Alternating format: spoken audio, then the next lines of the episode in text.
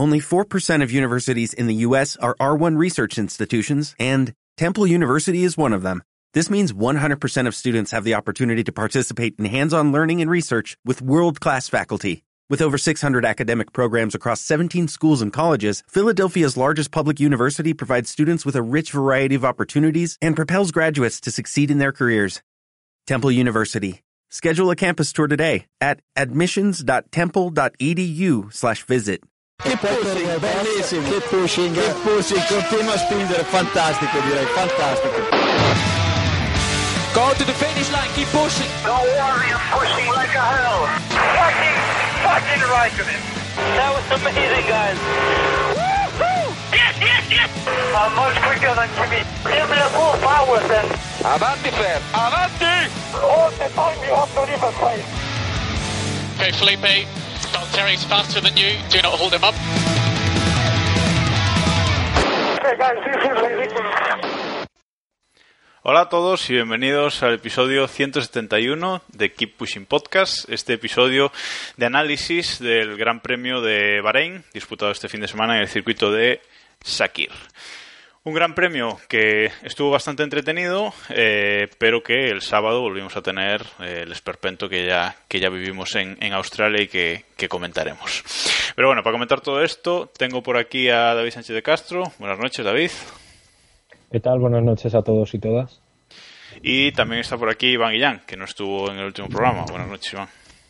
Muy buenas noches, he venido dispuesto a apoyar el sistema de clasificación a muerte. Tiro. No te lo crees ni tú. Bueno, eh, vamos, vamos a empezar por algo, no sé si decir extradeportivo, pero bueno, vamos a empezar hablando de que a Fernando Alonso no lo, no lo ha dejado correr la, la FIA. Eh, se le realizaron unas pruebas eh, médicas el jueves y mm, no las superó. Le hicieron un par de, de placas de, de pecho y bueno, la FIA consideró que no, que no era apto para, para correr en Bahrein y por lo tanto le, le sustituyó Van Dorn. El tema es que hasta ese mismo día, hasta el jueves, no supimos lo que luego contó Alonso, ¿no? que tuvo un pequeño neumotórax y que tenía algunas fracturas en, en las costillas, aunque luego durante el Gran Premio no pareció que, que le doliese demasiado.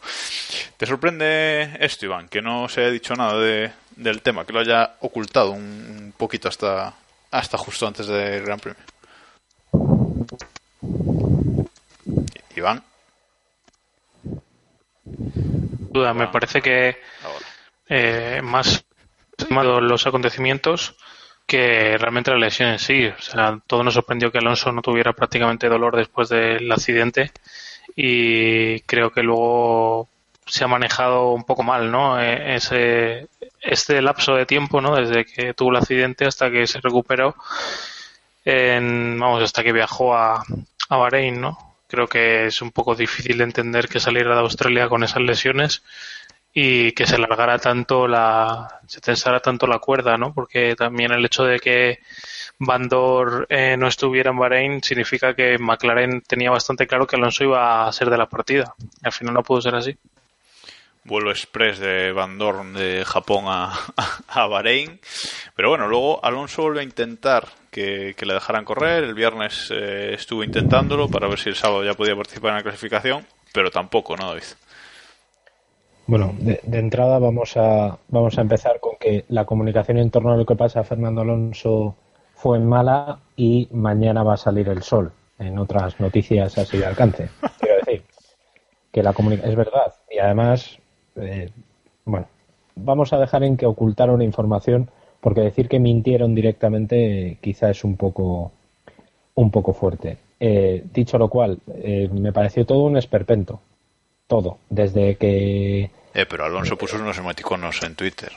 Sí, sí, que fueron preciosos. Yo creo que directamente se le quedó el bolsillo, se le quedó el móvil encendido en el bolsillo y no, típico que no lo bloqueas y empiezas a poner gilipolladas. El caso. Eh, fue todo muy esperpéntico, ¿no? Porque ante la yo yo como jefe de equipo eh, ante la más mínima duda de que Alonso podía no correr en, en, eh, Bahrein, yo no hubiera dejado que Van Dorn se fuera a Japón. Ante la más mínima duda, insisto, ¿eh? O sea, eh, vamos a ver, Van Dorn no iba a competir, iba a hacer unas pruebas con un Super Fórmula. O sea, quiero decir, que se pierda unos test, pues hombre, no hubiera influido en, el, en la temporada de, Van Dorn en, la Superfórmula. Por tanto, no entiendo bien ese viaje relámpago que tuvo que hacer el, belga, con cinco horas solo de tiempo eh, para adaptarse, para sentarse en el coche. O sea, es que llegó cinco horas antes de, de, tener que montarse en el McLaren, que no había pisado desde la, desde la pretemporada. En fin, fue todo casi un, un esperpento, ¿no? Y luego, aparte, eh, bueno, la decisión de la FIA yo hasta cierto punto la veo lógica. Quiero decir, eh, si coges. ¿eh? Eh, yo creo que ahí. Claro, ahí no se puede decir nada. Si tú tienes un escáner. eso es. Escáner de principio de temporada, lo comparas con el, de, con el último que le hicieron, no cuadran. Pues no es exacto. Es así. Y veremos, y veremos en China si. Sí, corre Vamos a ver. En principio sí. Pero en principio también iba a correr en Bahrein. Bueno, pero en, en, en China ya Van ya está más cerca, ¿no? Si está en Japón ya, le queda más, más, a mano. Bueno, vamos, vamos con otro tema previo a lo que es la carrera en sí, ya entrando en, en lo deportivo, y es que, bueno, en el último podcast hablábamos de que se había eliminado ya ese sistema de eliminación, valga la redundancia, eh, que había sido el sistema de clasificación eh, más efímero de la historia de la Fórmula 1, pero resulta que no, que no hubo unanimidad entre, entre los eh, equipos y se tuvo que mantenerse este sistema de clasificación para esta, para esta segunda carrera y volvimos a vivir otro gran esperpento. Me voy a meter con David en un, en un rato. Pero bueno, como Iván no estuvo en el último programa, me gustaría saber su opinión sobre este gran sistema de, de clasificación. Bueno, mi opinión es que es bochornoso. O sea, me parece que hablasteis bien la semana pasada y habla bien el 90% de la gente. Me parece que es algo impropio de la Fórmula 1. O sea, y, es difícil de saber cómo coño se ha llegado a este punto.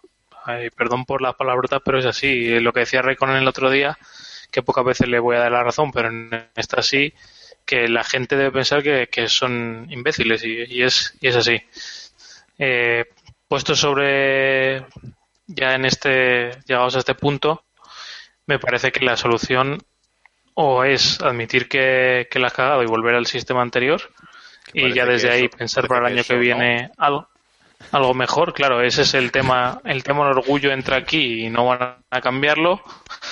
O dar barra libre de neumáticos o cambiar las, la frecuencia de eliminaciones etcétera para que puedan tener más variedad. Pero claro más neumáticos es prácticamente imposible porque Pirelli ya sabemos que el tema logístico lo lleva muy a rajatabla y por ejemplo los equipos tienen que, pedir qué compuestos quieren para los grandes premios de fuera de Europa con seis meses o sea que eso dice mucho de, la flexibilidad que tiene Pirelli y el tema de cambiar la, frecuencia de la eliminación o cambiar el, formato parece que por temas televisivos etcétera no se puede hacer porque tiene que tener unos espacios y no puede durar más de cierto tiempo, etcétera, etcétera. Así que eh, con esto estamos. Estoy totalmente en contra de lo que decía David de que la Q1 y la Q2 valían algo la pena. O sea, me parece que son la misma estupidez, una que otra. Y bueno, eh, tiene algo de emoción en el momento en el que se cruzan los planetas y hay dos coches en pista o tres, pero al final se resume a un intento dos por por sí por, por franja y ya está. Depende de los neumáticos que tenga cada equipo, hacen un, una vuelta o dos y ya está. El resto, eh, chau chau y vamos, cada carrera va a ir a peor, ¿eh? porque nos vamos a, no vamos a ir dando cuenta de los fallos y vamos a esperar lo que va a pasar. Hablábamos, hablábamos tras Australia que bueno, que Q1 y Q2 no habían sido tan malas, eh, que Q3 evidentemente había sido bochornosa, y en este Gran Premio que David seguía manteniendo esto, eh, en Q1 quedó resuelta con creo que siete minutos para el final o, una cosa así, ya no me acuerdo si fue Q1 siete y pico, siete y pico. Siete y pico minutos para el final, quedó resuelta y Q2 fue un poquito menos, pero, pero vamos, también bochornosa.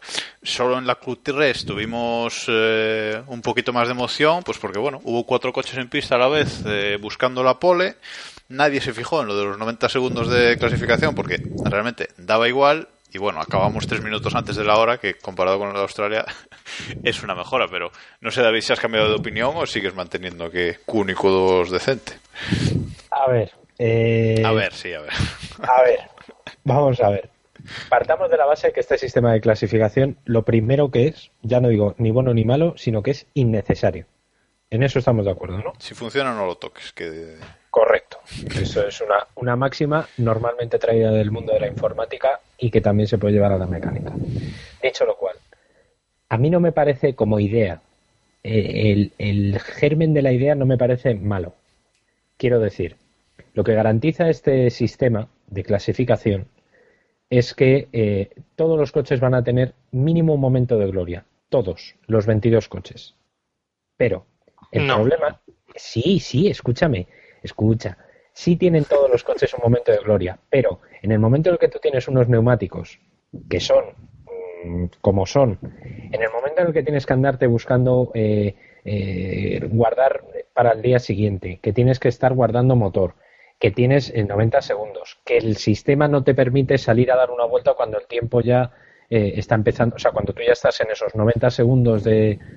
de- Pero a ver, no puedes aplicar lo de los 90 segundos en un circuito de vueltas de más de 90 segundos. Es que eso ya... Vale, vale. Aparte, en este circuito no se puede aplicar, etcétera. O sea, quiero decir, evidentemente, no, o sea, el sistema no es acertado por eso, porque hay demasiadas variables alrededor de este sistema en el que, evidentemente, la pifias.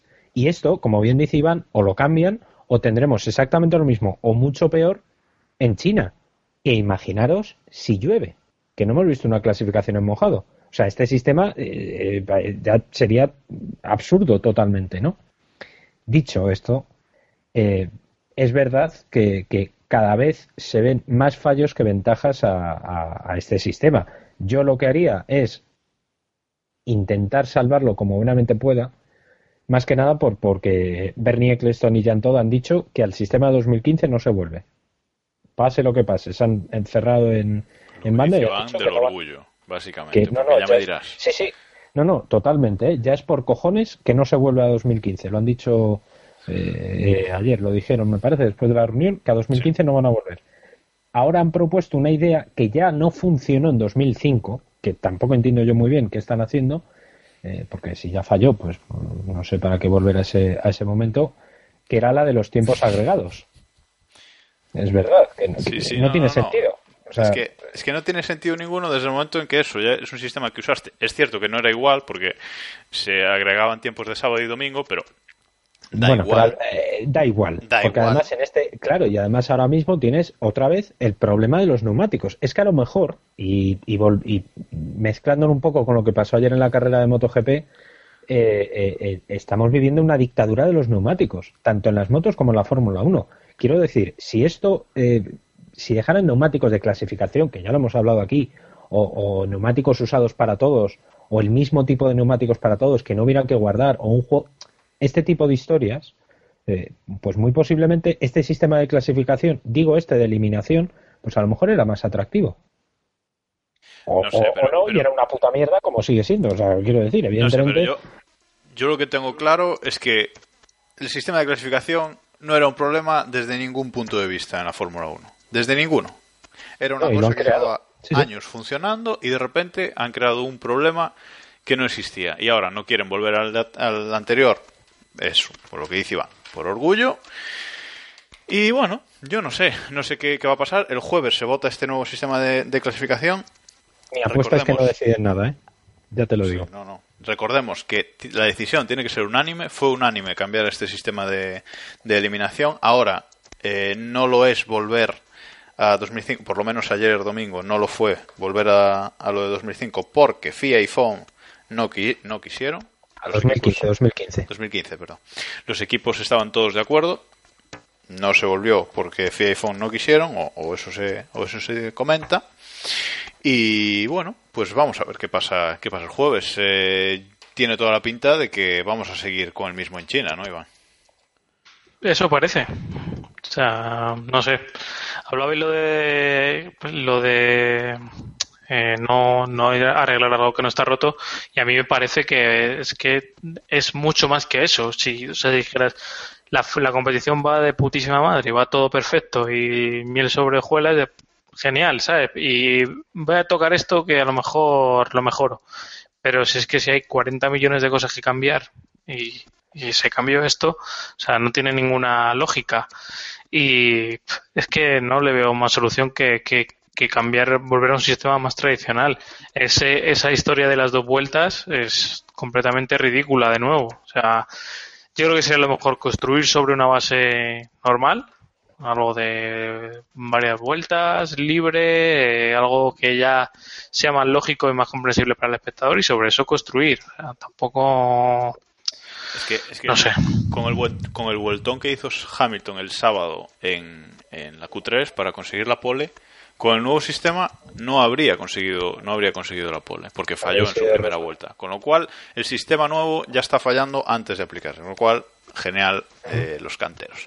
Y bueno, vamos a, a dejar este tema que nos estamos enrollando mucho y vamos a ir entrando un poco en la carrera, pero ya que mencionaba Iván eso de que hay cosas que mejoran en la, en la Fórmula 1, creo que una de las cosas en las que sí se ha mejorado este año es el tema de los tres compuestos de neumáticos diferentes para la carrera. Yo era escéptico, creo que todos aquí éramos bastante escépticos con el tema. yo no, yo no. Tú no, bueno, pues ha funcionado, ¿no, Iván? De momento, por lo menos, ha funcionado. O está Sí, funcionando. eh, tiene, a ver, mi opinión es que es café para muy cafeteros. O sea, me parece que, que son mm, situaciones, o sea, se pro- produce situaciones que nos gusta a los aficionados de la Fórmula 1 ver varias estrategias, al final tienes el live y te vas enterando más o menos de la mitad de las cosas, pero bueno, te vas enterando más o menos, ves las apuestas que van haciendo los equipos, los que se quedan con la opción conservadora y no se comen un colín, y etcétera. Y, pero claro, eh, la gente, yo creo que el público en general, que no son los 100.000 que ve Movistar, el público Cien mil global, estás pasando. Vale, el público global yo creo que no acaba de no acaba de ver eh, realmente cómo se desarrolla la carrera. Tú te pones a ver la carrera de MotoGP y vuelvo a, a referirme a eso y sabes perfectamente quién va adelante, quién va a adelantar, quién va más rápido y más lento. Hay cuatro juegos de neumáticos o dos juegos de neumáticos o tres, no sé cuántos hay, pero se sabe quién lleva neumático más blando que el otro y es todo mucho más simple. Aquí tú ves eh, a Bandor cuarto y al final eh, va a noveno, etcétera. O sea que para nosotros está bien y se entiende y es todo perfecto, pero para mucha gente me parece que es totalmente confuso, ¿no? No se Sí, van a enterar de, de nada. Y eso Es- a- al final a nosotros nos gusta, pero eh, para atraer aficionados de base que necesita la Fórmula 1, que, que mucha gente se, se enganche como nos enganchamos nosotros hace años, me parece que va a ser difícil, ¿no? Con carreras así tan locas. si no ves la carrera con lifetiming eh, y de pago además, lifetiming de pago, eh, no te enteras, eso está claro. Eso está claro. Pero vamos, viviéndolo en directo con el lifetiming, etcétera, vamos, a mí esta carrera ya en Australia, pero esta carrera me pareció espectacular. No sé a ti, David, que- en es general que no, la carrera, ¿qué te pareció? La carrera fue un coñazo infumable como el 95% ¿Pero qué de las carreras en Bahrein. A mí me pareció, en serio te lo digo, me pareció muy aburrida porque en la vuelta 30 ya se- o sea, no se movieron las posiciones prácticamente. Pero es verdad que con los neumáticos, con el juego de los neumáticos, eh, hemos ganado muchísimo. Quizá es verdad que, como dice Iván, sea para. Me ha gustado mucho la expresión de café para muy cafeteros. eh, pero eh, yo creo que al final lo que, lo que se garantiza aquí es un paso más hacia ese libertad absoluta de, de estrategias, ¿no? Antes tú tenías, tú podías poner A o B. Ahora tienes A, B o C y has multiplicado la- las posibilidades, ¿no? Ya juegas mucho más con los pesos, puedes jugar mucho más, pues eso, como decía Iván, lo- lo- los equipos que la cagan normalmente por conservadores, Williams, y, y, y puedes jugar con, con otro tipo de estrategias, ¿no? Quién se la juega, el distinto, los distintos tres compuestos que pese a que son duros, porque estamos hablando de Pirelli, eh, es verdad que, que la diferencia, eh, especialmente entre el medio y el super blando, puede dar juego a que estemos viendo prácticamente dos competiciones distintas. Ayer, por ejemplo, hubo momentos muy cortos de la carrera en los que coincidieron los, lo- los, tres compuestos a la vez en pista. Y a mí me parece muy, muy interesante, sobre todo para seguirlo, como decíais, en el, en el live streaming. ¿sí? Sí, está claro que, es así. Y mm, el problema también es la diferencia entre compuestos, ¿no? Parece mentira que estamos diciendo esto después de pedir diferencia entre compuestos durante años. Pero es así, los adelantamientos resultan muy fáciles porque hay diferencia de, de compuestos en unos y en otros y parece que la carrera se desluce un poco, ¿no? Eh, quizá en este Gran Premio que, la elección era demasiado obvia, ¿no? Que, el super blando era el neumático a usar eh, incluso en carrera, eh, se, desluce un poco la estrategia, ¿no? Habrá, habrá carreras en las que la diferencia entre un compuesto y otro, ¿no? Entre una estrategia y otra sea menos, menos crucial y, y veamos carreras más, más divertidas, ¿no? Más ajustadas y que se vayan eh, los adelantamientos o se decían las posiciones al final de la, de la carrera con cada uno con los compuestos, como hemos visto en, los últimos años en algunas ocasiones. Pero a ti tampoco te gustó la carrera. Sí, a mí sí me gustó, pero hay que tratarla, ¿eh? Yo la vi dos veces, eh, más o menos ya pendiente en la segunda, ¿no? Como aquellas veces que ves la película ya sabiendo lo que va a pasar y vas viendo cómo se prepara el tema. Y la verdad es que estuvo bien, pero también tiene razón David en que si te fijas las posiciones al principio de, la carrera y las posiciones al final tampoco cambiaron tanto, ¿no? Los Williams se fueron para atrás, algún abandono por ahí suelto y, poco más, ¿no?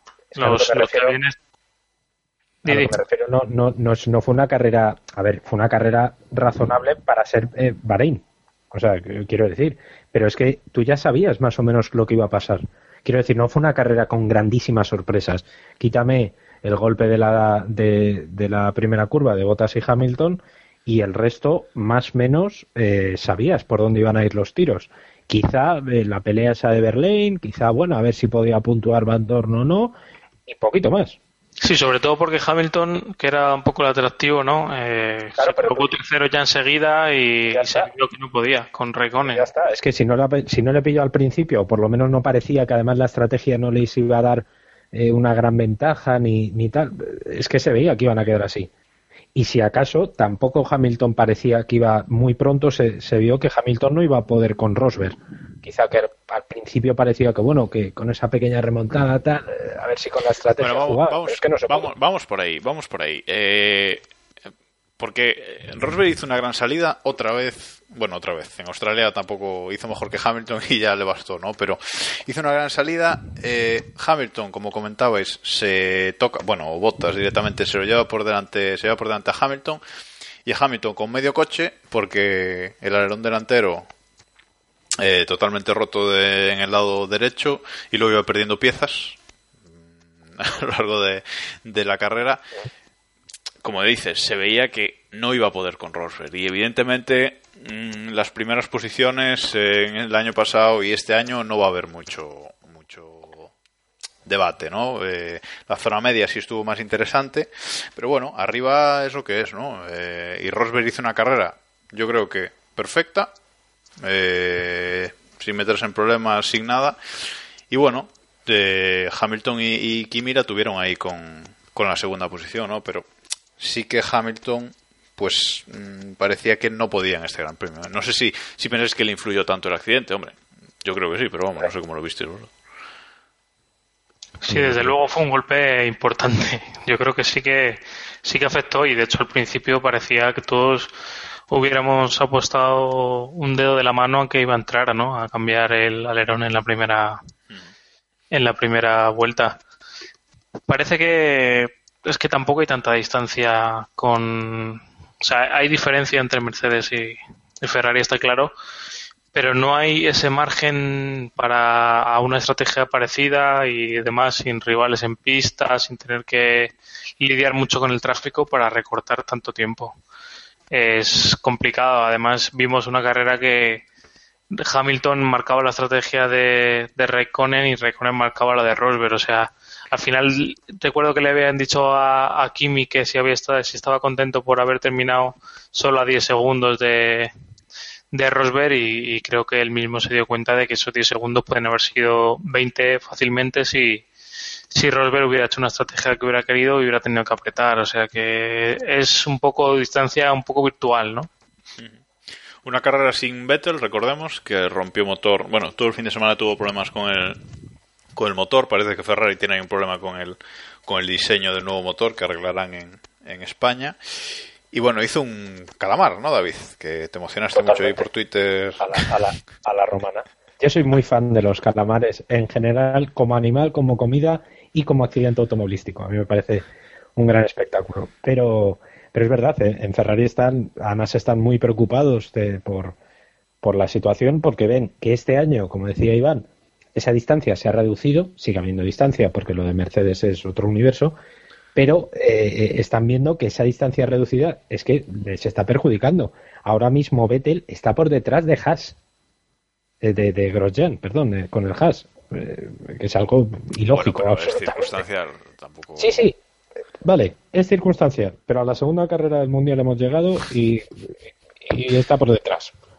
Quiero decir, y no es Correcto. natural que, que, que, estén así, vamos, ni muchísimo, ni muchísimo menos, ¿no? Pero bueno, eh, Kimi hizo lo que tenía que hacer. Yo creo que la estrategia de Ferrari medio funcionó.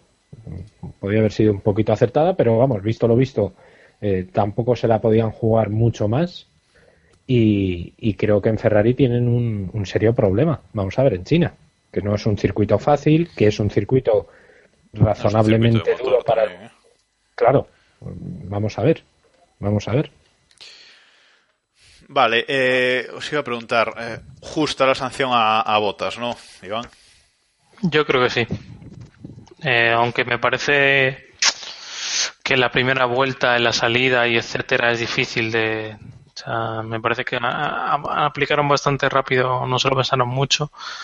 Pero sí, yo, yo creo que sí. También eh, hay que ponerle el, el, el, el Joder, también Hamilton hoy? se cierra mucho, ¿no? En la curva. Sí, Hamilton frena mucho porque Rosberg también para muchísimo el coche y bueno, eh, es un fallo de cálculo que no sé, lo puedes dar también como incidente de carrera, pero bueno, le, también pones a los pilotos un poco sobre aviso de que hay que tener cuidado al máximo porque en una salida también es un atenuante, pero también eh, puedes provocar un accidente múltiple que, que debe ser complicado, ¿no? Es el momento más tenso de la carrera. También justa, ¿no, David? Sí, sí, sí. Yo, yo, creo que sí. Es verdad que, que, Hamilton se cierra, se cierra a muerte como si no viniera nadie por detrás y que Bottas hizo una grandísima salida, por cierto, que hizo una muy, muy buena salida, eh, pero pecó de optimista totalmente. O sea, eh, entró bastante pasado y se llevó puesto a, a Hamilton, que, que, lo lógico es que le, le sancionen y me parece bien, sí, sí. Claro, luego, luego ya no en MotoGP lo vio y quiso hacer lo mismo y claro. No, claro, no, no, salió, no salió cruz. Vale, cinco victorias de Nico Rosberg, eh, cinco victorias seguidas de, Nico Rosberg. Eh, en los últimos cinco meses creo que es eh, solo ha ganado Rosberg. Evidentemente tiene truco, pero bueno. Eh, yo me lo sigo sin creer. O sea, Hamilton ha hecho dos de dos poles demostrando que es el piloto más rápido ha tenido mala suerte en, en, dos salidas de momento, pero para mí Rosberg sigue siendo una mentira. Sé que Iván piensa otra cosa. Es que, eh, o sea, no, no nos lo queremos nadie, pero no sé, al final Hamilton, eh, si sigue cometiendo errores, si sigue fallando, aunque sea muy de vez en cuando, si sigue teniendo cierto dosis de mala suerte, porque eso es así eh, no me gusta hablar de la suerte, pero bueno, al final te pones en una distancia ya 17 puntos, le saca, eh, me parece que el margen se va se va dividiendo y lo malo que tiene lo malo que tiene Hamilton es que él va a tener poco margen para recuperar, ¿no? O sea, va a ser muy difícil que le meta más de los puntos que se ponen el primero y el segundo. Entonces, tiene que, que ir recortando y que mantenerle a tiro, ¿no? Porque puede que esté muy en forma en las últimas carreras, ¿no? Tener una racha de que, de que Rosberg ni le vea durante tres o cuatro carreras seguidas. Pero bueno, a pesar de eso, eh, hay que tener en cuenta que, que el margen es estrecho entre ellos y que cualquier despiste va a ser importante, ¿no? Perder más de más de los puntos esos que se ponen el primero el segundo me parece un, un fallo importante, ¿no? Y que es significativo de cara al campeonato. Nada, Britney no nos fiamos nada, ¿no, David? No, no, no, vamos, yo, a ver, esto es como todo. Yo creo, y así lo escribí ayer, que Britney un abandono y está es un piloto... ¿Eh? Un abandono y ya está. No, no, no, no. No, quiero decir, eh, yo creo que eh, Rosberg es un piloto, pues, un batón que de repente se encuentra un cochazo y Eh, puede ser es campeón, del mundo. Claro. Pero, eh, a ver, te encuentras a tu lado a un morlaco como, como Hamilton y evidentemente no vas a poder con él. Dicho lo cual, que Hamilton se, ande con el bolo colgando. Iván ha estado muy acertado. Eh, no puede fallar. Porque Hamilton ayer falló. Vale que le dio un toque de botas, pero la salida no fue tan lamentable como la de como la de Australia, ni tan lamentable como la de Raikkonen, que hizo un, un Weber, que eso no lo hemos hablado antes, pero vaya Weber bueno que se hizo ayer Raikkonen. Y, pero la de Hamilton fue mala. Se quedó también un poquito patinando en la, en la salida. Eh, no puede cometer esos errores. Yo no sé si es en parte con el- por el nuevo sistema de, de embrague, el nuevo sistema de salida, que creo que sí, eh, que Sí. Todavía no lo tiene, no le tiene bien pillado la mano a, a ese sistema y Rosberg sí, por ejemplo. Vamos a ver, vamos a ver, porque ahora viene China y luego ya como nos como, como Rosberg empieza a coger ventaja, porque claro, Iván dice que muy acertado que, que tiene que que no le va a sacar más ventaja de la que tiene de la que se separa el primero con el segundo. Pero ¿y si Rosberg empieza a ganar? ¿Y si Rosberg mantiene esta racha No, con si, segundo? o si el abandono que el abandono que dices tú para Rosberg le viene a, Hamilton. ven a Hamilton. Es que son muchos, son muchos puntos, ¿eh? O sea, y luego, claro, ahí ya tendríamos encima en juego qué hace Mercedes. Porque, claro, ahí vamos a ver, ahí ya jugaríamos con las estrategias, jugaríamos con quién entra antes, quién entra después. Hamilton aceptaría ser segundo piloto del equipo después de dos años ganando. A un Eh, tío que cuidado, se viste eh. con la indumentaria de la familia real de Bahrein no le van a chistar. En... Escucha, y un Cristo, que, tú- que eso es lo más grande Cristo. del traje. Y un Cristo. Que se va y se pone un Cristo ahí que dices, hijo mío, y unas Reebok muy monas, que dices, hijo mío de mi vida.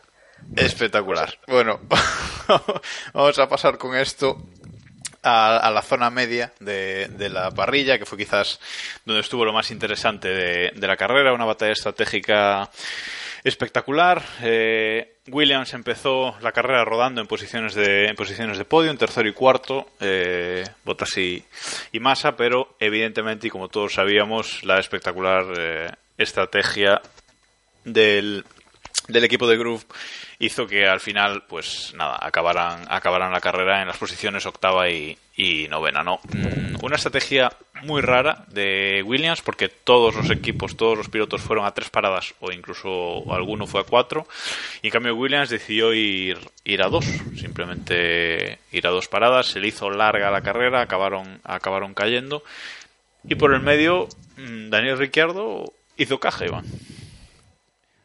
Sí, Ricciardo, las dos carreras ha sido de un perfil similar. Luego ves al pobre Red Bull peleándose con, con los otros en pista y, y la verdad es que parece que tiene un coche mucho peor que, que muchos de estos equipos que estás mentando de, de la parte media. Y de Williams, qué decir, o sea, ellos eh, parece que decidieron la estrategia 15 días antes, ¿no? De viajar a, a Bahrein. Si hablamos de, de la poca cintura de Pirelli, me parece que van a juego, ¿no? Con ellos. Eh, ayer era evidente que todos los equipos se dieron cuenta, es que todos los equipos se dieron cuenta de que la de que el neumático con el que hacer la carrera era el súper blando y los otros los tenías que tener, pues, como el caso de Verstappen, ¿no? Si te la quieres jugar a algo raro y demás, pues, pues bueno, te la puedes jugar y ver a ver qué tal te sale y para completar el Steam, ¿no? Si te quedaban 15 vueltas y el super blando no te iba a dar, pues ponías un blando normal y, y terminabas la carrera.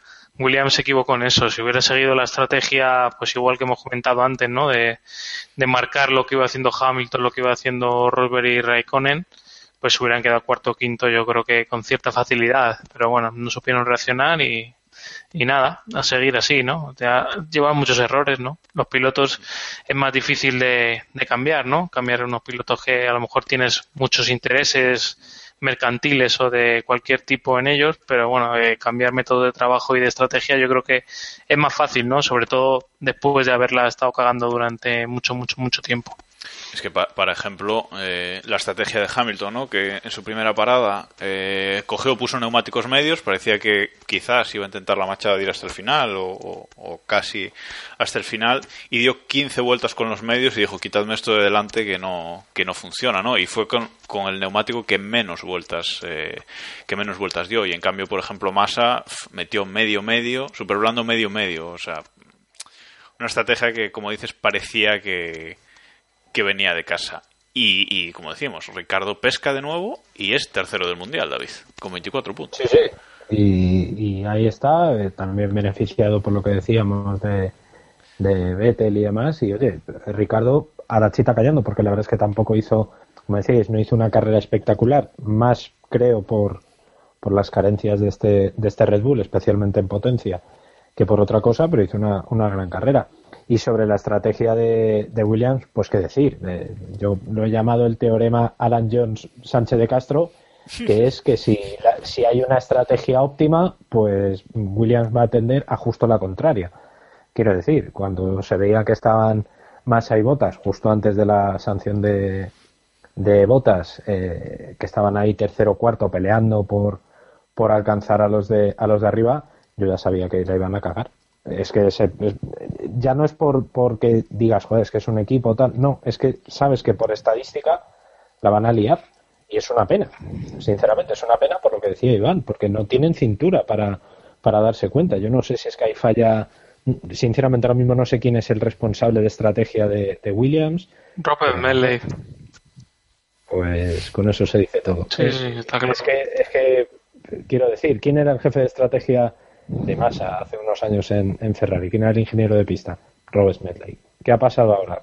Pues que con el ascensor de Robert Smedley, es verdad, sí, sí, que le ascendieron hace unos años eh, al puesto este de director, un poco director de carrera, ¿no? Una cosa así de, Williams, eh, se ha visto que la están liando. Quiero decir, no puede ser que, te ganen la partida así, vale que la sanción de botas te perjudica totalmente la carrera y que te descoloca, pero tenías ahí un cuarto un quinto más o menos factible. Sí, sí, está claro. Si es que entre, entre em, el Red Bull Ricciardo que queda cuarto y el quinto que es Grosjean hay prácticamente 20 segundos, ¿no? O sea, que en ese hueco una sanción de un drive-thru tampoco te mata tanto, ¿no? O sea, sí, te va a hacer perder una posición ahí, pero que las diferencias son amplias como para que poder colarte ahí, ¿no? Bueno, voy a, voy a dejar a la estrella del Gran Premio para después y voy a saltar a, Toro Rosso, que mucha gente pues esperaba mucho de ellos al principio de temporada. Es cierto que, que, no van mal, pero bueno, de momento llevan dos carreras eh, que no han dado quizás lo que, lo que se esperaba. En clasificación quedaron fuera de, de Q3 de nuevo. Carlos Sainz sigue con su con la suerte de, la temporada pasada o la suerte de su familia, eso ya es un tema a debatir. Y bueno, Max Verstappen sí que aquí pudo ser, eh, pudo ser sexto, eh, ocho puntitos para, para Verstappen. Y bueno, eh, creo que una buena carrera de, de Max, ¿no? Que, en esta ocasión no, no tuvo ningún rebote, ¿no, David? O por lo menos no, lo escuchamos. No, no, no, no, no. Tuvo, tuvo una carrera razonable, no, no tuvo grandes peleas tampoco, tampoco tuvo eh, que ir rueda a rueda, sí es verdad que hubo un momento, creo, no, recuerdo bien si fue con un, con un Williams o con un Renault, no, no lo tengo muy claro ahora mismo, pero bueno, estuvo bien, eh, estuvo bien y como dices, el último que se quedó sin, sin doblar en, de los de los que acabaron la carrera y Verstappen de momento pues ganándole la, la partida a Sainz. Esto es así. Vale que ayer Sainz, como dices, y esto es casi, se lleva repitiendo en los últimos 15 años, Sainz tuvo mala suerte, pero, pero bueno, pues con esto también, también se juega. Yo creo que Toro Rosso aspiraba mucho más. Este fin de semana han tenido muchísimos problemas. Carlos ayer decía que, que no ha estado cómodo con el coche en, toda la, en todo el fin de semana y ayer, después del golpe con, con Pérez, mucho menos, porque le descolocó totalmente todo básicamente. el, balance del coche iba muy mal y, y de hecho eh, el abandono de Sainz es otro de los grandes males de la Fórmula 1. Abandonó para guardar motor, que es, es esperpéntico. O sea, el coche no iba, porque el coche no iba a un carallo y, es verdad que al final le, pilló muy mal el accidente porque quedó último, eh, mal, no, no remontaba, no, no tal, pero que tenga que verse obligado a abandonar para guardar motor, porque la carrera, la siguiente carrera china, es que no me fastidie. Y además fue decisión suya, no fue decisión del equipo. Entonces, eh, aquí algo no funciona si un piloto tiene que decidir eso. Estoy de acuerdo. Pero aquí ha hecho equipo. O sea, eh, los pilotos hacen lo que les da la gana, especialmente Verstappen, eh, tanto lo bueno como lo malo. Eso hay que tenerlo claro. El equipo falla como una jopeta de feria en cuestiones estratégicas, cuestiones de eficiencia, de optimización de tiempos, de pit stops, etcétera, y parece que les ha caído el coche del cielo, que evidentemente no es así, que hay un trabajo detrás enorme y que, vamos, dieron con la con el dardo en el centro de la diana eh, haciendo un acuerdo con, con Ferrari para el motor pero vamos, eh, me parece que van a desaprovechar muchísimas opciones, ¿no? Es un poco lo que Lotus hace unos años o Williams hace otro par y, etcétera, ¿no? Da la sensación de que se van a ir muchos puntos por el garete y que el equipo tiene coche y pilotos para terminar entre los tres o cuatro primeros, pero que por una razón o por otra al final se acaban esfumando puntos de un lado y de otro. ¿no? Bueno, pues dejamos a Toro Rosso y hacemos una pequeña pausa antes de ir con el piloto del día.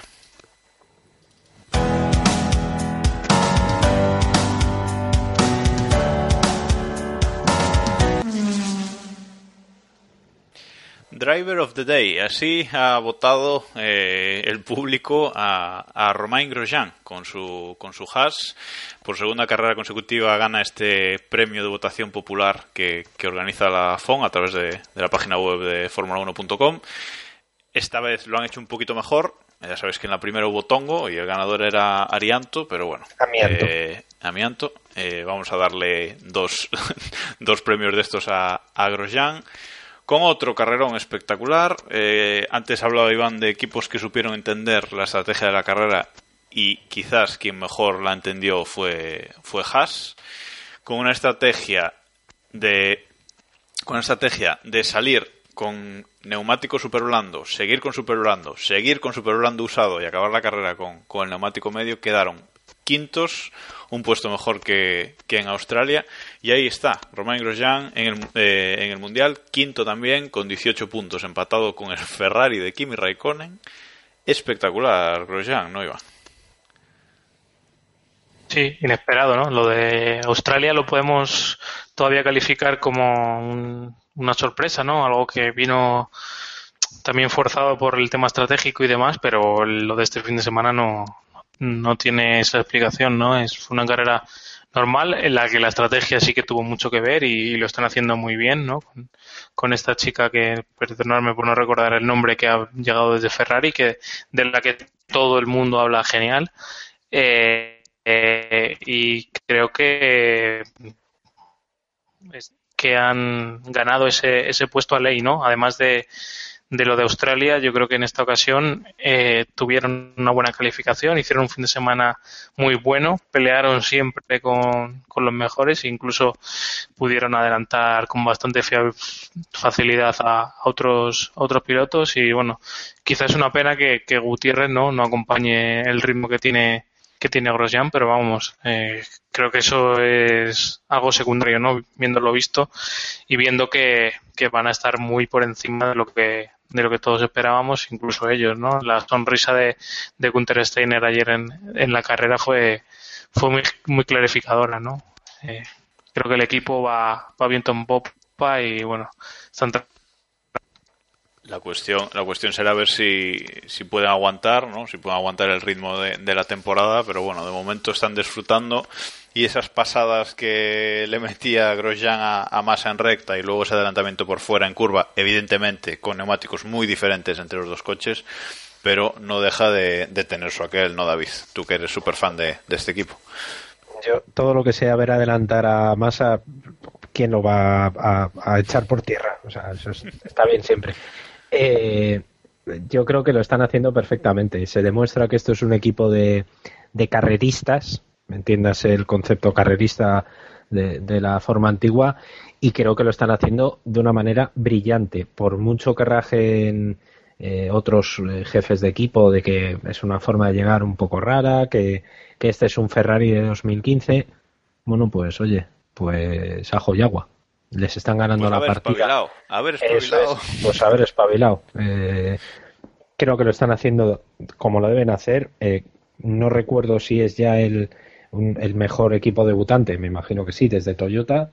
Eh, y, creo que, además es una gran noticia que Haas haya empezado así, porque vendrán malas. Esto no va a durar siempre. Yo creo que por una cuestión lógica de, Por eso, ya le vendrán los problemas a, a Grosjean, ya tendrán accidentes, ya tendrán alguna, algún doble cero. Pero de momento, oye, ahí están, eh, como decías, Grosjean quinto, Haas encantado de la vida con, con esta aventura en la que se metió, en la que tampoco estaba muy convencido de que le iba a salir bien, y también encantados en Ferrari, porque eh, es un equipo en el que tienen muchísimas sinergias, no es un equipo B, pero casi, para que nos hagamos una idea, esto es como el Madrid y el Getafe de hace unos años, y yo creo que, nos puede dar, por lo menos a mí, que soy muy fan de todo lo americano, creo que nos puede dar grandes alegrías y vamos a ver si en una carrera loca no nos encontramos a un Haas de repente peleando por un podio. Ya no digo acabar, pero vamos a ver, porque sobre todo por lo que decíais, creo que en estas dos carreras, especialmente ayer, han sabido leer perfectísimamente la estrategia. Creo que no hay duda de que, de que esta vez sí es un gran premio, un premio a Grosjean de piloto de la carrera más que merecido y no sé hasta dónde pueden llegar, pero, pero sí, con un poquito de suerte y una carrera loca, vamos a ver. No, de hecho, eh, Grosjean eh, estaba octavo en, en, la clasificación eh, el sábado, entraba en Q3 e incluso se alegró de que Hulkenberg se metiera, ¿no? Se metiera en Q3, lo echara él para poder empezar la carrera eh, la carrera con los neumáticos que le diera la gana, ¿no? O sea que sí que, sí que tienen la, estrategia siempre muy, muy presente ahí los, los americanos. Bueno, eh, y de uno que lo hizo muy bien, vamos a unos que lo hicieron horrible. Force India, qué carrerón de Force India, Sergio Pérez tocándose con, tocándose con, Carlos Sainz. Hulkenberg también desaparecidísimo. Eh, una carrera, eso, horrible. Hulkenberg el sábado aún, no, aún lo hizo bien, clasificó octavo. Sergio Pérez ya cayó en, en Q1 incluso, pero luego en carrera, eh, nada, decimoquinto y decimosexto. Mmm, no se vieron para nada. Eh, no sé qué, qué, les pasó aquí a, a los Force India, Iván. Sí, un cúmulo de circunstancias, ¿no? Eh, Hulkenberg tuvo la buena mala suerte de entrar en Q3 para ser el último, ¿no? Y tener que salir con los neumáticos usados que yo creo que en Haas estaban dando aplausos, ¿no? Por salir novenos. Y nada, los dos tuvieron una salida, unas primeras vueltas un poco accidentadas y se le fue la, se le fue la carrera. Está claro que con lo igualada que está la parte media, si, si cometes un error, si tienes un toque, tienes que cambiar una, neumáticos o hacer una parada imprevista, eh, vas fastidiado, ¿no? Es difícil que remontes, aunque sí que me sorprendió bastante que tardaran tanto en, en recuperar, ¿no? Yo creo que iban, que deberían haber llegado con más facilidad a, a pelear con Magnussen y, compañía, ¿no? ¿no? No estar tan atrás, atrás, sino por lo menos superar a los Sauber y a Berlín sí que, sí que creo que hubiera sido lo normal, ¿no? Muy, muy, muy raro. Eh, y yo tengo otra pregunta. ¿Qué, ¿Qué le pasó a Jolion Palmer, eh, David? Porque yo no me enteré y no dio ni una vuelta. No, no, eh, bueno, lo, que le pasó es que rompió, básicamente, que, duró menos que Vettel. Eh, fue directamente, le pasó algo muy similar, que rompió. No, no sé exactamente por qué, pero no, la verdad es que a Palmer les, les olvidó un poco a los, a los Renault. Y bueno, pues mala suerte, sinceramente. Tema hidráulico, dijeron. Sí, sí, o sea, pero que me refiero que no fue una rotura, que no fue un calamar. Me refiero que, bueno, que de repente, ¡puf! Y, tuvieron que entrar y, bueno, mala suerte. cosas que pasan. Y hasta luego. Ya tuvieron, ya tuvieron problemas hidráulicos en, pretemporada Renault y quiero recordar que en Australia también tuvieron ahí un, pequeño susto. O sea, que vamos a ver ese coche que es, es prácticamente del año pasado y, vamos a ver. vamos a ver eso cómo, cómo acaba de, cuadrarles a los de Renault. Vale, y para acabar con, la carrera en sí, eh, nos queda por hablar de, tres pilotos. Y ya que hablamos de Palmer, vamos a, empezar por su compañero, por Kevin Magnussen, a quien sancionaron por no eh, ir al pesaje eh, en, clasificación. Y salió, lo hicieron salir desde. no, en clasificación no, fue en los libres. Sí. Perdón.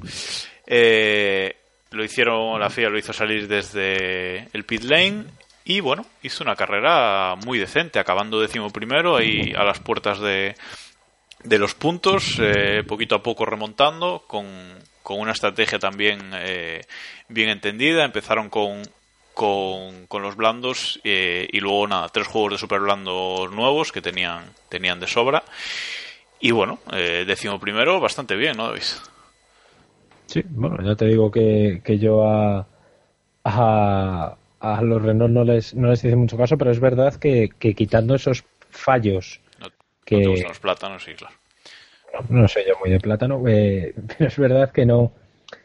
Bueno, eh, quizá les falta ese, ese punch que, se le esperaba de, ellos cuando es un equipo nuevo. No sé, no no me parece me parece que no sé si han dado un paso atrás con respecto al año pasado creo que no aunque solamente sea por los pilotos eh, pero es verdad que, que todo lo que no tiene ese coche lo pueden ganar por estrategia. Y como decías ayer la de la de Magnussen pues bueno pues fue lo que fue. No, no podía dar mucho mucho más y, conforme se, se, desarrolló pues creo que un décimo es un, es un tiempo más que aceptable para, para él. Si quieres comentar algo más Iván o pasamos al siguiente. Sí yo creo que simplemente relatar la, la buena estrategia no que hicieron yo creo que la estrategia perfecta ¿no? en este Gran Premio. Y creo que no está nada mal porque puede ser bastante sencillo, ¿no?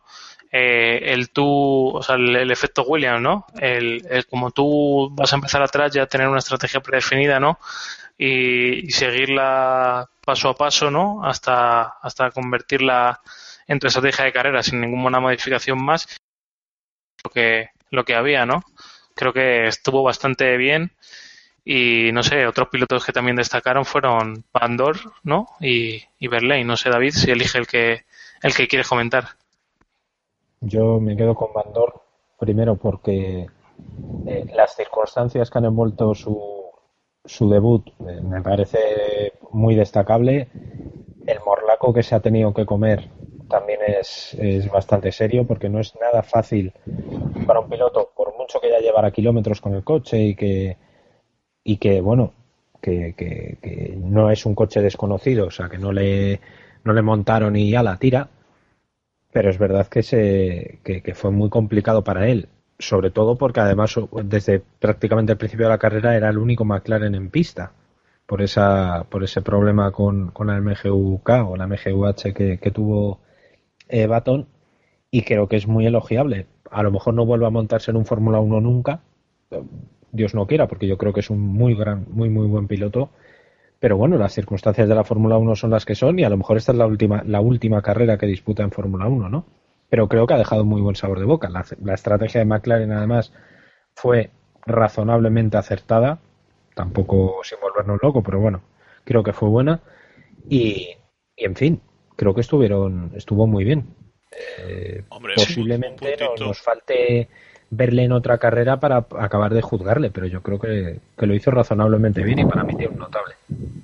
Hombre, un puntito. Sí, sobre todo dadas las circunstancias, ¿no? Yo creo que está bastante bien, ¿no? Eh, ganó a Baton en el sábado, que bueno, eh, tampoco es una cosa muy destacable viendo las circunstancias de la calificación, ¿no?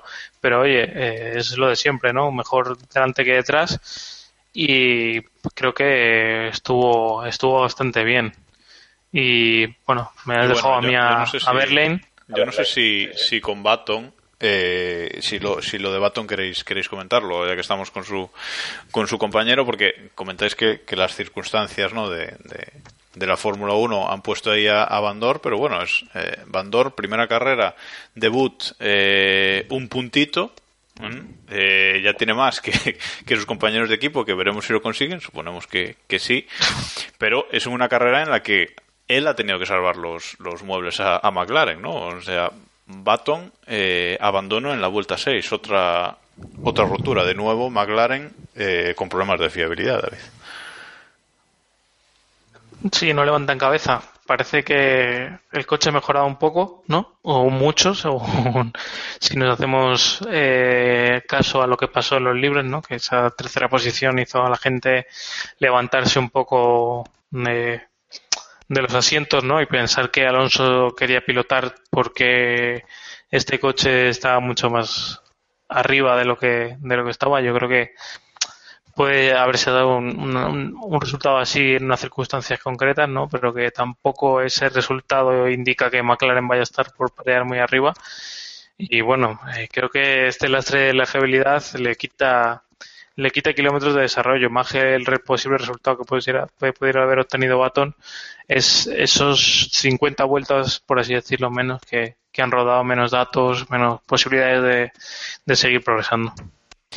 Bueno, y vamos con, con Berlín, que con el Manor ha vuelto a hacer otra carrera muy sólida eh, en clasificación se estuvo a las puertas de meterse en, la Q2, quedó el, el decimosexto, y luego, pues eh, en carrera muy consistente, decimotercero, por delante de los dos Force India y metido entre, entre los dos Sauber.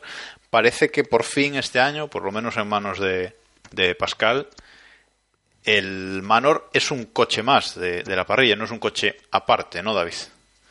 No, no, no, no. A mí me parece un coche.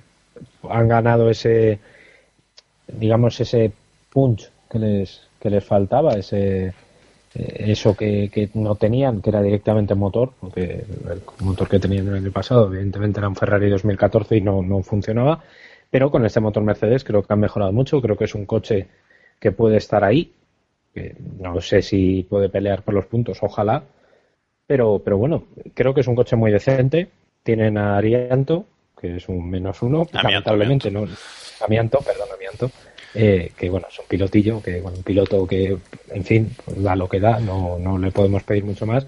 Y tienen un pilotazo, que es, que es Berlín, a mí me parece un chaval con un talento brutal y, y creo que nos puede dar alegrías, ¿no? A mí me gusta ver a los equipos pequeños pelear, por lo menos, pues dar guerra. Y yo creo que, que Manor puede dar, puede dar guerra. Sí, sí. Bien, pues si os parece, con esto cerramos nuestros comentarios sobre, sobre la carrera, que ya se nos está yendo el tiempo y eh, antes de, pasar a dar nuestros puntos, el mundialito, etcétera, vamos a comentar tres temas. Eh, os pido hacerlo rapidillo. Eh, vamos por el primero, que es el tema de Alonso y Herbert. Herbert, comentarista de de Channel 4, no, de Sky. Ah, bueno. Vale, vale. Comentarista de Sky F1 dijo ese fin de semana que bueno, que, que Alonso debía retirarse, ¿no? Que ya, que ya se le ha pasado el arroz de la Fórmula 1. Y Alonso le respondió en directo cuando estaba eh, en el Pado, que hablando el, el, comentarista, eh, y le dijo que bueno, que, que él eh, no sabía de esto y que era periodista porque no era campeón del mundo. No sé si ves bien las palabras de uno y las del otro, Iván. Yo creo que los dos, el fondo de ambos está bien, pero las formas o el tono o el, hasta dónde llevan su comentario y sus acciones está mal, ¿no? Eh, creo que la reflexión que hace Herbert eh, es más profunda de lo que se puede simplificar en, en una frase, ¿no? O sea, yo creo que él reflexiona sobre el estado de la carrera de Alonso, ¿no? De, que quizá en, en, otro sitio, por ejemplo en Le Mans, que fue lo que mencionó el, luego en directo el propio Herbert, eh, podría tener un proyecto mejor, eh, podía estar más a gusto, más contento y, ganar esa motivación que no nos engañemos. Evidentemente está muy motivado Alonso por, por volver a lo más alto, pero cuando estás arriba y cuando estás peleando y sabes que tienes una opción de ganar, esa motivación sube todavía más, aunque tú, aunque tú no quieras, porque nos pasa a todos en todos los ámbitos de la vida. Y creo que, creo que se, se simplifica mucho y que él quizá también se deja llevar un poco, ¿no? En ese artículo que, que hemos leído. Y Alonso, pues yo creo que hace bien en responder, evidentemente, ¿no? Si tiene derecho a, crítica, también tiene derecho a, réplica Herbert. Pero claro, eh, creo que ni siquiera me midió que, que, fuera a ser en directo, ¿no? Lo que, lo que pasó, yo creo que ni siquiera se dio cuenta que estaban grabando. Y bueno, quedó un poco rudo, ¿no? Un poco fuerte y, bueno, al final yo creo que esto eh, a las dos horas o después de la carrera, cuando se vuelvan a ver, se darán la mano, se tomarán un café, hablarán tranquilamente y aquí no pasará nada, ¿no? Anda que no se han dicho burradas unos a otros, no ya Alonso ni Herbert, sino muchos pilotos entre sí y luego tranquilamente no, aquí no ha pasado nada, ¿no? Esto es un, esto es un espectáculo y esto es parte de ello, ¿no? No, yo estoy muy, muy en la línea de, lo que dice Iván. Es verdad que, bueno, Herbert y Alonso ya tienen una historia previa, porque esto no viene, no viene de ahora, pero eh, yo creo que, que en las formas ambos se equivocan, ¿no? Primero, porque no era necesario pegarle semejante galleta que le pega Herbert a Alonso en este contexto, me refiero, con un Alonso eh, lesionado, con un Alonso eh, que, está fuera de pista con una lesión un poco rara, con un Alonso que está peleando con un McLaren que no va, etcétera. Y quizás Alonso, pues bueno, pues también peca de ese carácter de vez en cuando rebrincado, ese, esa mala leche asturiana que, muchas veces yo soy muy fan de ese, de ese tipo de reacciones y creo que, le, que la respuesta que le dio en, respuesta a cómo lo hizo Herbert creo que fue acertada porque no hay mejor forma de, dejarle eh, con la palabra en la boca que rompiéndole un directo. Y Herbert, yo creo que la cara lo, decía todo. Em, y bueno, eh, pues una pelea más. Al final ha sido casi de lo que más se ha hablado en, el, en el fin de semana fuera de la, fuera de la pista. Y vamos a ver, tampoco quiero llevarlo hacia, hacia la pelea, esto es Gran Bretaña contra Alonso, porque claro, los británicos le tienen manía a Alonso. No, no es así, esta es una opinión de un ex piloto que tampoco fue nada del otro jueves como piloto, porque tiene tres victorias, que oye, hay que conseguirlas. Ya ganó Le Mans, ¿eh? Ya ganó Le Mans, o sea, que quiero decir que, es un piloto con su palmarés y oye, que no lo ha dicho, eh, no sé, Fran Montañí, por ejemplo, o, yo sé, o, eh, que lo ha dicho Johnny Herbert, oye, que es un piloto que ha estado, que conoce bien este mundo, que conoce a mucha gente, etcétera, etcétera, pero esto viene de atrás. Y bueno, veremos, veremos cómo, cómo sigue esta historia, que yo creo que, va a traer cola, pero bueno, no, demasiada tampoco. Bueno, y vamos con otra, con otra polémica. Eh, porque eh, se trata de las palabras de Pat Simons, eh, que es el director técnico de, Williams, que bueno ha cargado un poquito contra Haas F1 y su modelo de, entrar en la Fórmula 1, que ya comentábamos antes un poquito, con muchas bueno con muchas piezas ya fabricadas con bueno eh, un modelo no de constructor no sino de digamos eh, de ensamblador podríamos decir o de, integrador de, tecnologías no y parece que eso pues eh, no le ha sentado bien a, Pat Simons y bueno no sé si yo creo que está un poquito fuera de lugar cada uno entra en la Fórmula 1 como mejor puede mm, pero bueno parece que, le ha sentado mal esta entrada tan fuerte de de dejarse en la Fórmula 1 no Iván Sí, eso es lo que estaba pensando. Le ha sentado mal el resultado de Haas, ¿no? No la, entrada. Eh, sí, es que al final es, es eso, ¿no? También Haas podría decir que, que Williams tiene un trato preferencial, ¿no? Con Mercedes y, y, Dios sabe hasta qué punto llega ese, ese trato preferencial. Me parece que en un mundo ideal sí todos los equipos de Fórmula 1 tienen que ser constructores y, y demás, pero cuando el reglamento ya permite eh, ciertas cosas, pues oye, eh, hay que aceptarlo y, que cada uno sea sea no se ajuste a esas normas e intente hacerlo lo mejor posible. Williams también ha vendido parte de su de su tecnología a otros equipos, ¿no? Y hay en competiciones, por ejemplo, con la Fórmula E, en la que han dado toda su tecnología y ahora van a colaborar exclusivamente con solo un equipo, ¿no? Eh, habría que ver cómo califica eso esos Simons, ¿no? Eh, me parece que las normas son de cierta manera y mientras uno se ajuste al gris de la norma, ¿no? Porque siempre sabemos que en este mundo no hay blancos ni negros, pues no está no está del todo mal, hay que aceptarlo, ¿no? Que, que trabajen mejor para la próxima vez y así no tendrán que, pelearse mucho con Haas, ¿no?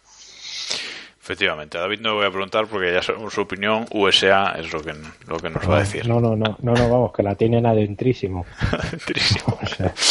Bueno, lo que sí le voy a preguntar a David es por el último tema en este en esta tríada de polémicas y es eh, el tema Movistar eh, F1, las retransmisiones de, de la Fórmula 1 eh, en España a partir de esta temporada, ¿no? Exclusivas de, Movistar F1. Ya hablamos un poquito a principio de temporada del tema, que bueno, ha empeorado la cobertura de, de Movistar para esta temporada. Mucho eh, efectivamente, mucho.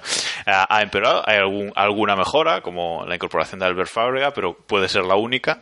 Eh, y bueno, eso, las retransmisiones en sí han empeorado, pero es que además eh, este fin de semana se ha producido un hecho y es que de repente eh, en dos momentos, por lo menos que yo me haya dado cuenta, en dos momentos eh, de la carrera con acción en pista, incluso con un adelantamiento produciéndose en una ocasión y en la otra con una radio de un equipo sonando que, que nos perdimos, metieron dos pantallas partidas para poner dos anuncios. Es cierto que no es lo de Antena 3, de meter ahí 10 minutos de anuncios, pero sí un anuncio una vez, otro anuncio eh, otra vez.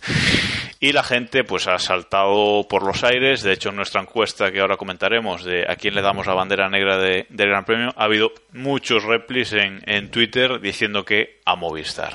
Y bueno, vosotros dos como clientes, David, ¿qué opinión te merece esto? Porque la verdad es que es un poco sangrante. A ver, eh, digamos que me estás metiendo en un pequeño jardín. Eh, digamos que yo. Vamos a ver. A ver cómo lo hago. Yo, lo primero, eh, tengo que recomendar a todos los que nos están oyendo, porque creo que es lo más acertado que he leído al respecto, sobre todo porque no critica a las personas, que no son criticables, sino critica a las decisiones, y ahora me entenderéis por dónde voy. Eh, tengo que recomendar el texto que ha escrito Sergio Martínez en revista Scratch. En revista Scratch, perdón, eh, acerca de lo que ha pasado. Creo que las decisiones que se han tomado en Movistar desde finales de la pasada temporada no han sido acertadas. Primero porque no las han tomado la gente que lleva el peso editorial, las han tomado la gente de los despachos. Entonces, ya partiendo de esa base, eh, son desacertadas totalmente. Eh, segundo, y yo lo sé muy bien porque conozco a gente de dentro, no le gusta a nadie. Es que no les gusta tampoco a ellos. O sea, eh, no sé, quien siga en Twitter, por ejemplo, a Joan Vila del Prat, no se corta nada. O sea, Vila del Prat le da palos, retuitea todo lo que se mueve y, entre otras cosas, retuitea los palos que recibe Movistar. Creo que eso ya es una, una demostración de lo, que realmente pero no, no irónicamente ni nada así, sino que, no, no, no, no, le pregunta, responde y, está totalmente de acuerdo con sí, sí, sí, sí, sí, sí, hace. O sea, que, quiero decir que las críticas también son de una manera interna, ¿vale? Eh, yo entiendo, evidentemente, el cabreo, yo mismo estoy cabreado. O sea, aparte de los dos momentos que tú has recordado de publicidad, el sábado, durante la clasificación, ese minuto y pico, o esos, eh, cuando, cuando ya se sabía que iba a ser la pole de Hamilton y los pilotos se bajaron, metieron otro corte de publicidad y después de meter ese corte de publicidad volvieron con un falso directo, que eso ya es la releche. O sea, es que eso ni Antena 3 lo hacía, que eso ya, vamos, o sea, yo cuando lo vi dije, no me, no me lo creo. O sea, flipante, eso ya fue la leche. Y evidentemente así no pueden seguir. Eso es lo que pasa cuando tienes un monopolio. Que es o lo ves aquí o te buscas la vida para pero, verlo. Pero de todas, de todas formas, David, eh, el agravio comparativo con las motos esta temporada es sangrante. Eso tiene explicación. Tiene las motos siguen igual. Y llevas toda la razón. Eh, bueno, es que las motos ya eran muy buenas. Claro, pero eso tiene una explicación. Pero es porque está Ernesta ahí, yo ya lo sé, pero. No, no, no, no solamente eso, no, no, no solamente eso, y es una cuestión mucho más prosaica y mucho más monetaria. Movistar es patrocinador de Yamaha. Correcto. Punto.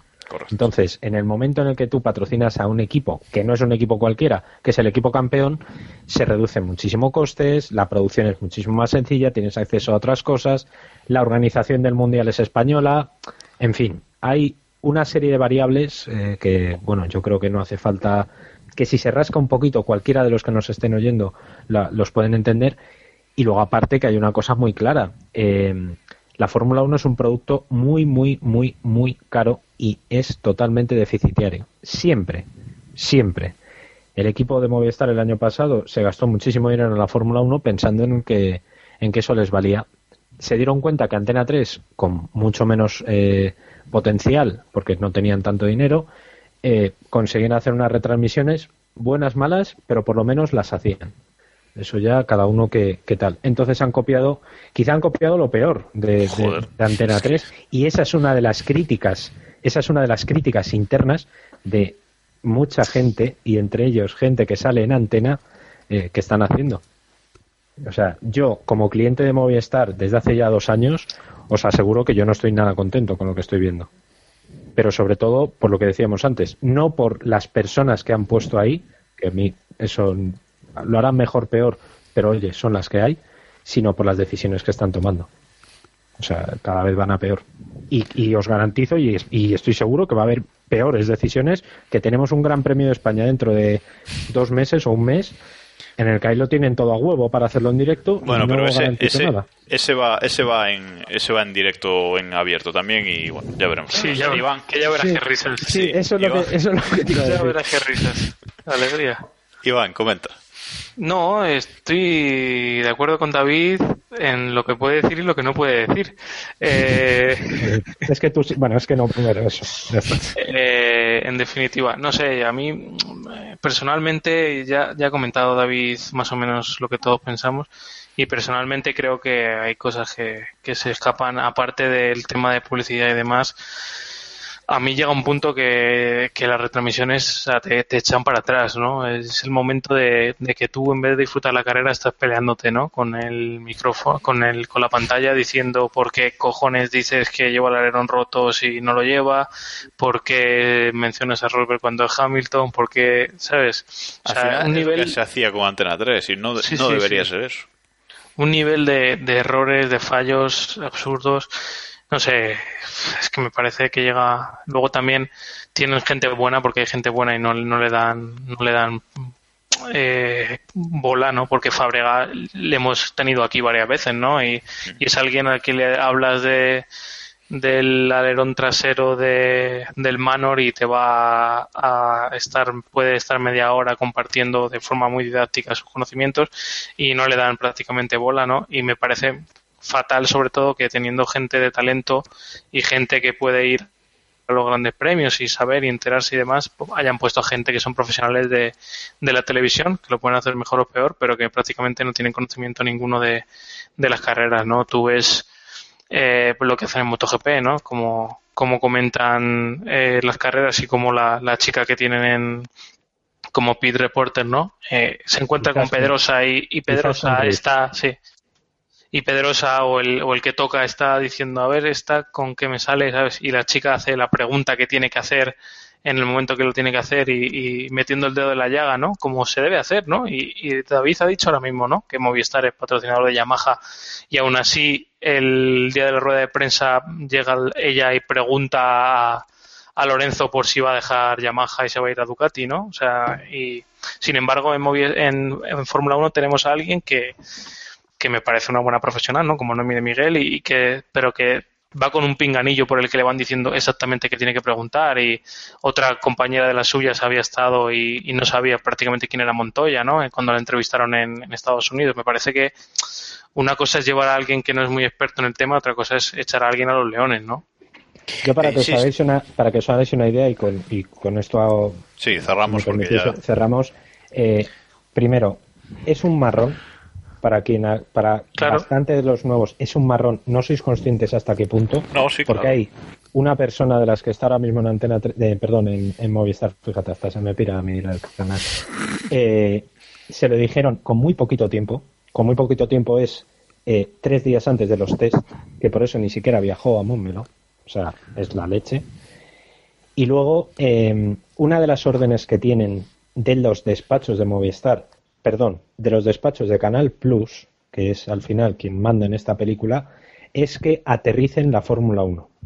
Es decir, todas las ventajas que tenía tener a Merlos y tener a Vila del Prat, que son, sobre todo Vila del Prat, que es, eh, no sé, yo no creo que haya un tío que sepa comentar más y mejor la Fórmula 1, por lo menos aquí en España, o que pueda sacar más información, una de las cosas que les criticaban es que lo daban demasiado técnico cosa que yo, de la cual no estoy para nada de acuerdo. Entonces, una de las premisas para este año es aterrizar más la Fórmula 1 y hacer las cosas más simples. Cuando creo, y creo que estamos de acuerdo todos, que el público de Fórmula 1 aquí en España ya es mayorcito y ya superó hace tiempo esa fase de que le tengan que decir cómo es un volante y que las ruedas de Fórmula 1 son redondas.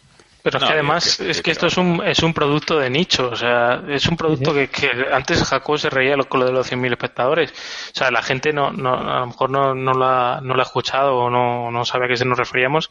La audiencia de la Fórmula 1 está muy por debajo de 100.000 espectadores. Está, o sea, entonces, ¿por qué no voy a estar hace un producto para esos 100.000?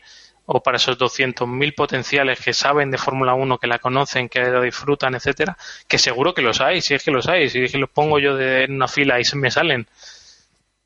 ¿Y por qué no hace un producto para eso? O sea, no van a tener audiencia de millones. Ellos tienen que ser conscientes de eso, que no van a tener audiencia de millones pero bueno, por lo menos educar a, esa gente, ¿no? O sea, no puede ser que, haya más gente viendo la Fórmula E en teledeporte que viendo la Fórmula 1. Que o sea, es un campeonato Algo estás haciendo muy mal. bueno, eh, para acabar, aun con todo y eso, con todo lo que hemos hablado de, Movistar, todo lo que ha empeorado este año, etcétera, etcétera, la gente lo tenía más o menos eh, asumido. Pero lo de la publicidad con acción en pista ha cabreado tremendamente a todos los clientes de, de, Movistar F1, ¿no? Pero de una forma gordísima. O sea, yo no lo había, había visto una cosa parecida desde los peores tiempos de, de, Lobato, ¿no? O sea que bueno. Eh, por, acabar, por acabar, perdón, y ya, ya cerramos. Eh, Ernest Riveras, hoy en Twitter, oye, ole sus huevos porque no tiene por qué hacerlo, como hacían eh, antiguamente, no tiene por qué contestar él ha dicho que él no asume esa responsabilidad, que él es el responsable editorial de todo lo que se hace de motor, pero el tema publicitario, etcétera, etcétera, es en otra ventanilla. ¿Qué quiero decir? O sea, el resto de cosas. Eh, sí, ¿no? Pues, pues el resto de cosas sí. Sí, él es el responsable. Eh, Entiendo, ¿no? Sí, sí, sí, sí, sí, sí. sí, Bueno, lo dejamos aquí. Vamos ahora a reírnos un poco con el Mundial. Bueno saberlo.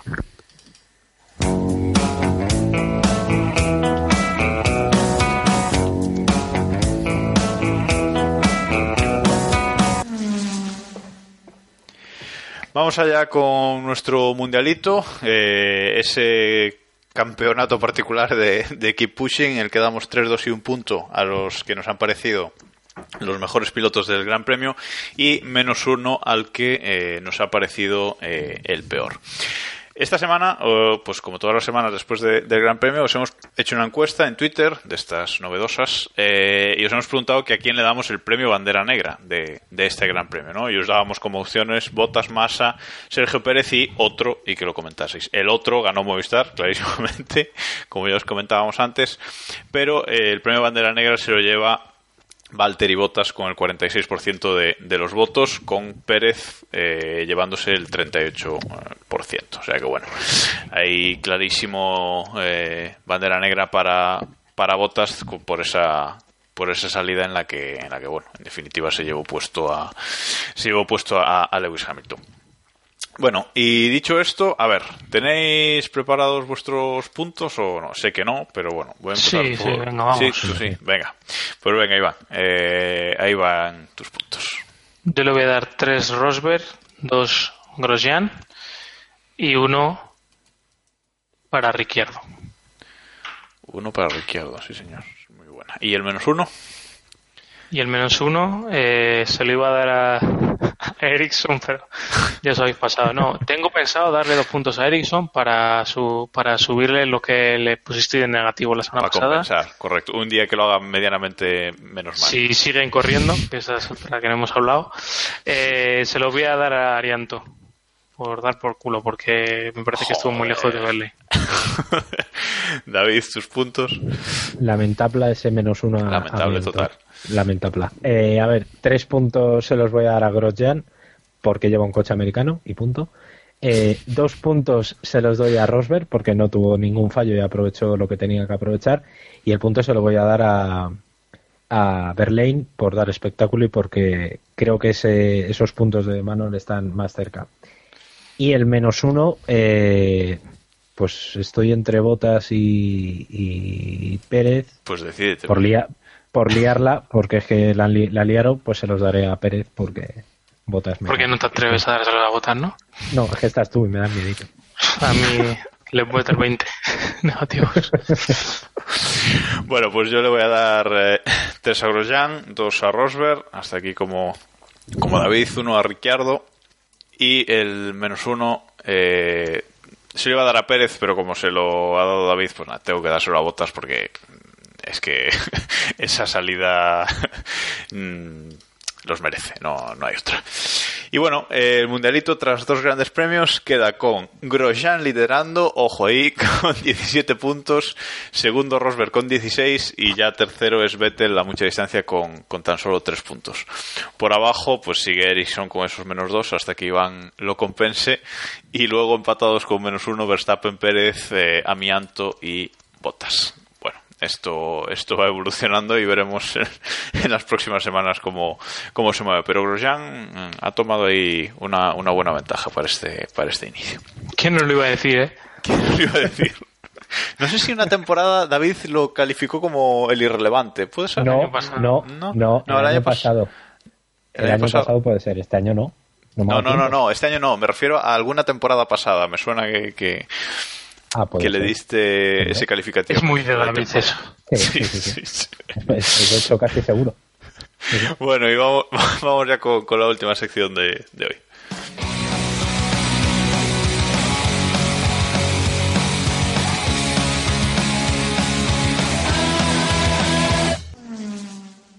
Ahí estamos, vamos con, con nuestra liga Keep Pushing, esa liga de los eh, oyentes de Keep Pushing que hacemos en gppredictor.com, esa liga que organiza Autosport. Y bueno, eh, esta semana eh, uy, que no lo tenía abierto. Mm, vamos allá, vamos allá. Bueno, lidera la, liga Keep Pushing Nacho 88 Racing, que se pone en primera posición, eh, suma ya 124 puntos y cae del liderato Bonnie Forever, que tiene 122. Se mantiene tercero BTM eh, Racing con 103. Y ojo, porque la persona que ha ganado más puntos en este gran premio ha sido Lauriki Racing Team, eh, una oyente muy activa por Twitter también, eh, que ha hecho 56 puntos. Tampoco es una cosa así como muy espectacular, ¿no? Pero bueno, ahí, ahí estamos. Y en cuanto a la liga de los miembros de este programa, ¿Es pues, necesario? sí, es necesario porque además eh, la caída ha sido espectacular, David, ¿no? Si hostia, quieres hostia, terrible. Bajando cuatro puestos, David es último con 60 puntos. No, no, pero dilo todo. He hecho 16 lamentables puntos. Que te digo una cosa, que me acabo de acordar ahora mismo de la liga, también. O sea, que, que no es que no la cambiara, es que se me olvidó totalmente. Bien, Una bien, cosa bien, bien. lamentable. Y lidera, lidera la, la liga eh, Dioco, que hoy se ha borrado, vete tú a saber por qué, con 76 puntos. También ha sido el que más puntos ha hecho este, este gran premio con, con 39. Y bueno, el resto estamos ahí. Bien, gracias. el resto el resto ya, ya tal. Y bueno, si, si no queréis comentar nada más del Gran Premio, creo que ya hoy vamos servidos de, de tiempo también. Eh, lo dejamos aquí, ya sabéis, podéis contactar con nosotros a través de nuestra página web, keeppushing.wordpress.com y eh, por las redes sociales, sobre todo estamos en, en Twitter, ya sabéis, twitter.com barra kppodcast o arroba kppodcast, por ahí estamos, somos muy, muy activos. Y nada, eh, nos escuchamos tras, seguramente tras el, el Gran Premio de China. Gracias Iván, gracias David por estar aquí. Gracias a ti, más. Patri. Y a ver si, a ver si, si tras, si tras China estamos los cuatro de nuevo.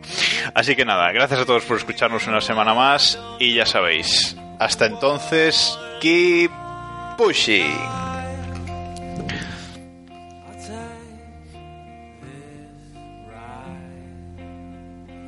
just drive.